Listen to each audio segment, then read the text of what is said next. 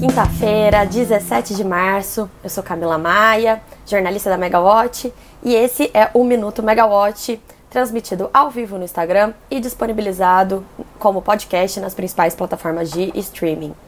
É, hoje o tempo está aqui relativamente ameno em São Paulo, pelo menos, pelo menos por enquanto, né? Vamos ver o que a tarde nos preserva, no, no, nos aguarda. Bom, é, hoje a gente vai falar rapidamente sobre a situação da Ucrânia, sobre a continuação da discussão dos impactos nos preços dos combustíveis e, consequentemente, na Petrobras. A gente vai falar sobre a privatização da Eletrobras, Copom e a agenda do dia. Então vamos começar. É, bom, os ataques da Rússia eles prosseguem na Ucrânia, né? Infelizmente. E hoje a previsão é de abertura de nove rotas de evacuação da população saindo de diferentes cidades, aqueles corredores humanitários que eles chamam.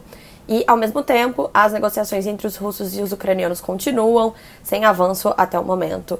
É, ontem, o presidente dos Estados Unidos, o Joe, ba Joe Biden, ele inclusive aumentou seu envolvimento no conflito é, ao dizer que o presidente Vladimir Putin é um criminoso de guerra. O Kremlin rebateu, então ainda está muito nessa discussão ali e também com a questão da, da, da questão da discussão dentro da ONU. Bom, é, depois de alguns dias em baixa, o petróleo ele opera novamente em alta nessa quinta-feira. É, depois que a Agência Internacional de Energia ela disse que cerca de 3 milhões de barris por dia em produtos da Rússia eles podem ser bloqueados no mercado em breve o que aumenta um temor de problemas na oferta.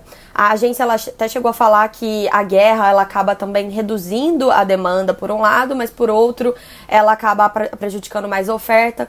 Então isso estimula ali a questão dos preços para cima. É, por volta das 8h30 de Brasília, o barril do Brent estava subindo 4,8% a 102 dólares e 75 centavos o barril, se mantendo então nesse patamar de 100 dólares que ele tem rondado nos últimos dias em função de expectativa de solução ou não da situação na Ucrânia. É, no Brasil, as movimentações de petróleo sempre viram polêmica, dessa vez não está sendo diferente, a polêmica continua. É, o presidente Jair Bolsonaro ele continua prejudicando, continua criticando né, a, a Petrobras pelo aumento de preços de combustíveis que ela fez na semana passada.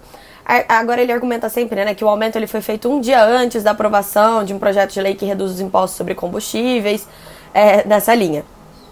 É importante a gente sempre lembrar que a política de preços da Petrobras ela tem o objetivo de evitar que a companhia tenha prejuízos com o subsídio de combustíveis, que foi uma coisa que já aconteceu no passado. E dessa vez, o reajuste, ele teve também a função de evitar o desabastecimento de combustíveis no Brasil. É, diferentemente do passado, em que a Petrobras era uma monopolista pura, é, hoje desde os últimos anos, né? aliás, de, desde ali do governo Temer, tem havido uma abertura do mercado, uma abertura que está sendo mais lenta do que muitos gostariam, mas a Petrobras ela não é mais a monopolista de antes. E uma parcela da demanda por combustíveis no Brasil, ela é abastecida, atendida por agentes privados, tanto aqueles que estão importando os combustíveis, porque a gente já falou várias vezes, né? A gente não é autossuficiente na questão do refino, e também porque a gente já tem uma refinaria que foi privatizada, a refinaria da Bahia, que atende uma parcela significativa do Brasil. Então, se a Petrobras ela mantivesse o preço como estava antes, né, que ela segurou até por bastante tempo com subsídio, a gente, esses privados eles não iam conseguir competir. E o que a gente estava vendo no mercado era já indícios de um possível desabastecimento. Então, o reajuste ele teve essa função. A gente tem que ver aí o que, que vai acontecer. É, já com esse entendimento de que a preocupação não tem que ser mais com a Petrobras e sim com o setor de combustíveis do Brasil, é o presidente da Câmara, o deputado Arthur Lira, ele até disse ontem que o Congresso está discutindo com o governo a criação de um subsídio dirigido para a gasolina e não mais para a Petrobras. E esse subsídio para gasolina, ele não seria para toda a gasolina do Brasil, até porque isso seria inviável do ponto de vista econômico, de transição energética, mas sim para alguns setores. É, ele seria voltado para motoristas de aplicativo, taxistas e a população de baixa renda, que no caso depende mesmo do, do, do, dos seus veículos para poder trabalhar. E o Arthur Lira ele disse ainda que a criação de um fundo para equalização dos combustíveis está fora de questão. Então, vamos ver como que essa, essa conversa entre governo e Congresso avança para ver se vai ter algum tipo de alívio na questão do, dos preços dos combustíveis na bomba. Falando agora então de Eletrobras, é, na terça-feira a gente contou aqui no Minuto que o governo estava preocupado com a demora do Tribunal de Contas da União, o TCU, em apreciar a segunda etapa do processo de privatização da companhia. É, hoje o Valor Econômico trouxe uma reportagem contando que na terça-feira os ministros da Economia, Paulo Guedes, e de Minas e Energia, Bento Albuquerque, tiveram mesmo lá no TCU para pedir o aval definitivo à privatização. É, eles pediram que, que esse aval ele saia até a segunda semana de abril. Caso contrário, eles enxergam um risco de perda da janela de oportunidade para a operação. É, a reportagem ela conta que os ministros do TCU não quiseram se comprometer com essa data e que é, alguns ministros, inclusive, tiveram, se mostraram incomodados com essa pressão do governo. Nessa segunda fase da análise do TCU, a principal missão dos ministros é definir o preço mínimo para as ações da Eletrobras. Lembrando que a privatização da Eletrobras ela vai ser feita por meio de uma operação no mercado, a Eletrobras vai emitir ações, o governo não vai comprar as ações, vai ser diluído, então vai passar a ter menos de 50% do, do, do, da participação da companhia. É, o, o ministro, o, a reportagem ela conta que o ministro Vital do Rego, que foi o ministro que pediu vista da primeira etapa da análise da modelagem né, da, da privatização no TCU, ele já é, ele solicitou ontem um levantamento de todos os acionistas da companhia com participação superior a 5% do capital social. O que a gente pode ver, inclusive, na CVM, né? É só se abrir lá o formulário de referência da companhia, é, vai ter lá as participações de acionistas. Mas enfim, ele pediu esse, esse levantamento dos sócios para depois que ele recebeu uma denúncia de que o valor da ação já estaria circulando entre alguns acionistas. Novamente, vamos lembrar. O preço por ação da Eletrobras, ele não vai ser definido pelo TCU, e sim o preço mínimo por ação. O preço por ação, ele vai ser definido num processo chamado book building, que é quando os assessores financeiros da operação, eles vão coletar os interesses de compra do mercado e aí são esses acionistas, esses futuros acionistas, que vão definir o preço da ação. Se o preço que o mercado definir for menor que o preço mínimo no TCU, a operação simplesmente ela não acontece.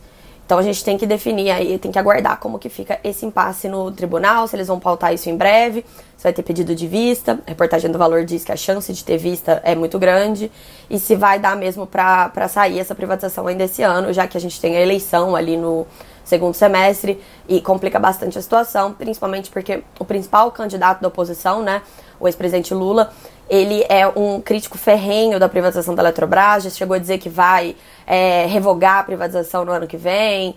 É, a gente não sabe nem se isso seria possível, mas enfim, é, não seria interessante para o presidente Jair Bolsonaro, que é candidato à reeleição, ter essa discussão tão perto ali da, da eleição, né?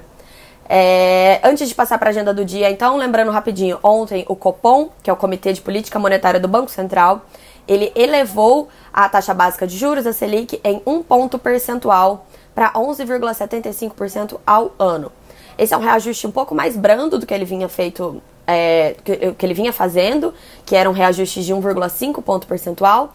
Mas é, no último reajuste, a 45 dias, essa já tinha sido a linha ali que o Copom tinha dado, né, que seria ficava a dúvida se, se, se esse plano de voo seria alterado por conta da situação internacional, mas não foi alterado.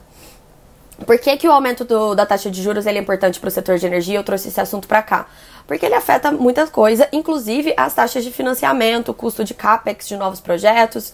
E agora as taxas de retorno dos novos empreendimentos, elas vão ter que ser necessariamente superior à Selic, superior a 11,75% ao ano, para que o investimento possa valer a pena, porque senão você bota seu dinheiro na renda fixa, né? Você não vai investir em infraestrutura. É, o movimento ele era amplamente esperado, então não deve ter surpresa. Ninguém, provavelmente, nenhum investidor foi surpreendido com, com a decisão. Mas a gente pode ter aí alguns efeitos no custo da dívida das empresas e isso vai aparecer nos resultados do primeiro trimestre do ano. Para finalizar hoje a agenda do dia, a gente acabou de falar de resultado de empresa, né? Hoje publicam os balanços de 2021 e do quarto trimestre do ano passado, a Energisa e a CPFL Energia, depois do fechamento do mercado. Então vamos ficar atento aí que a gente vai dar esses resultados todos, né? Os destaques na Megawatt. E amanhã, se não me engano, tem teleconferência das duas empresas, a gente também vai acompanhar.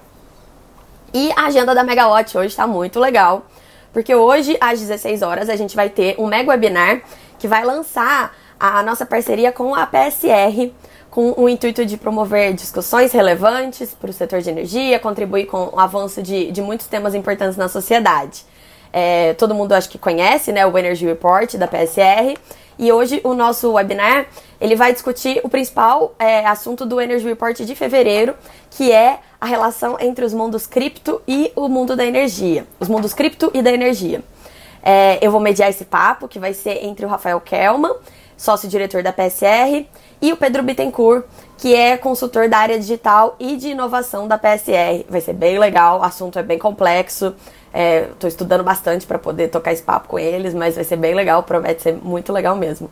E vai passar no canal do YouTube da Megawatt às 16 horas, então não percam. É isso, gente.